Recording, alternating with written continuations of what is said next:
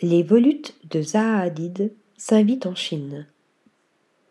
Le studio de la regrettée Zaha Hadid, disparue en 2016, vient de remporter une compétition pour le futur centre d'art et de culture de la nouvelle ville de Jingyi, située dans la province de Shaanxi, dans le nord du pays.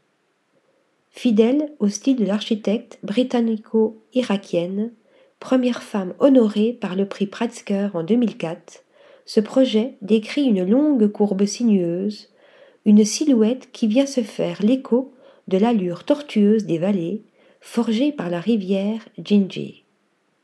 Organisé comme une série de volumes fluides, de couches et de surfaces en interconnexion avec les cours et les paysages, le centre a pour but de relier la nouvelle bibliothèque de la ville au nouveau théâtre des arts de la Seine, mais aussi aux salles multifonctions, aux studios ainsi qu'aux galeries d'exposition qu'il accueillera.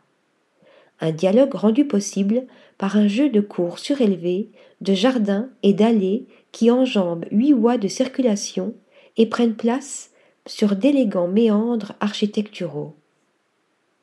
Article rédigé par Lisa Agostini.